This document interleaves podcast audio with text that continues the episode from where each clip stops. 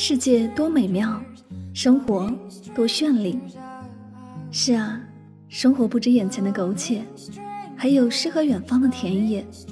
身体和灵魂总有一个要在路上。关注柠檬香香，用声音带你去旅行。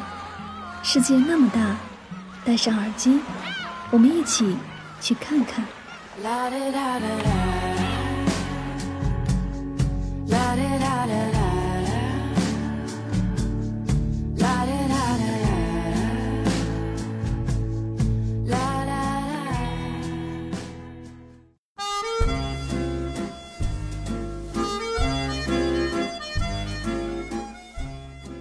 世界那么大，我想去看看。欢迎收听《带上耳朵去旅行》，我是主播柠檬香香。今天的节目，让我们一起走进天津的声音世界。天津是一座被岁月沉淀的城市，走在这座城市的街角，随处可见的老建筑，仿佛在诉说着历史的印记。坐着游船游海河，用不一样的视角了解这座城，跨越永乐桥。一眼望去的天津之眼，天津方言中带出来的幽默气质和相声行业的聚集地标签，给这座城市定位在了轻松欢快。但是这座城市并不只有相声。如果你对历史感兴趣，可以去看看五大道，那些租界洋楼可以带你走回那个年代。如果你喜欢市井街头，老西姑可以去转转，纯正的天津话。能让你在邻里交谈中，可以听到价值百元一场的茶馆相声。天津之眼是一座横跨在海河上的摩天轮，就像是桥上的一只眼睛。这里也是天津最著名的地标之一。每到夜晚华灯初上时，天津之眼的彩灯柔美，无数游客会来到这里，拍摄全景或是乘坐观光，享受别样的浪漫。五大道位于天津和平区，以区域内五个主要的道路命名，实际有二十多条街道。清朝遗老，北洋政府里有很多官员名流，都曾在这里寓居。一栋栋优美典雅的洋房，仿佛在诉说着金门曾经的风云故事。街区优雅浪漫，不少影视剧组来此取景，拍婚纱照的也爱把五大道的小洋房当背景。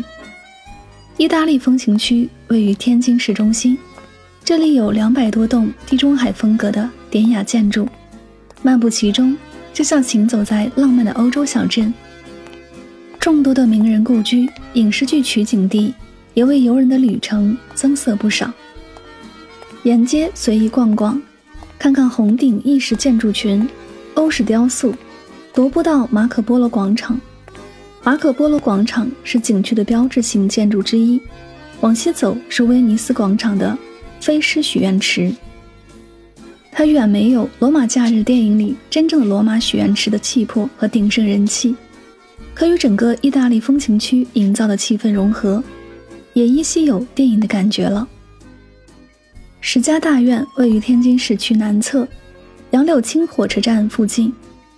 是曾经财富显赫的天津八大家之一石家的府邸，建于清华北第一宅。石家大院的面积较大，长宽都有一百多米，里面有多个套院可以一一参观。在这里可以尽情的品味北方传统建筑的精美，看曾经显赫的石家的兴衰史，也可以拍摄复古的照片。石家大院现在被辟为杨柳青博物馆，所以除了品味建筑外，参观石家大院的另一个重点便是看展览。天津古文化街位于天津市南开区东北角东门外，海河西岸是商业步行街。天津古文化街一直坚持中国味儿、天津味儿、文化味儿。古文化街内有近百家小店。是天津老字号店、民间手工艺品店的集中地，有地道美食、狗不理包子、煎饼果子、老宅药堂、天津麻花等。春秋两季气候温和，是游天津的大好季节。如果是夏季去海滨游玩，需要事先查询一下海滨的情况。天津也是出产海鲜的城市，而且价格比较便宜，适合在海产品下来的时候前往。冬季出行则要留意高速路的雨雪雾预报，但不必担心，因为从北京至天津的火车三五分钟一班，安全舒适。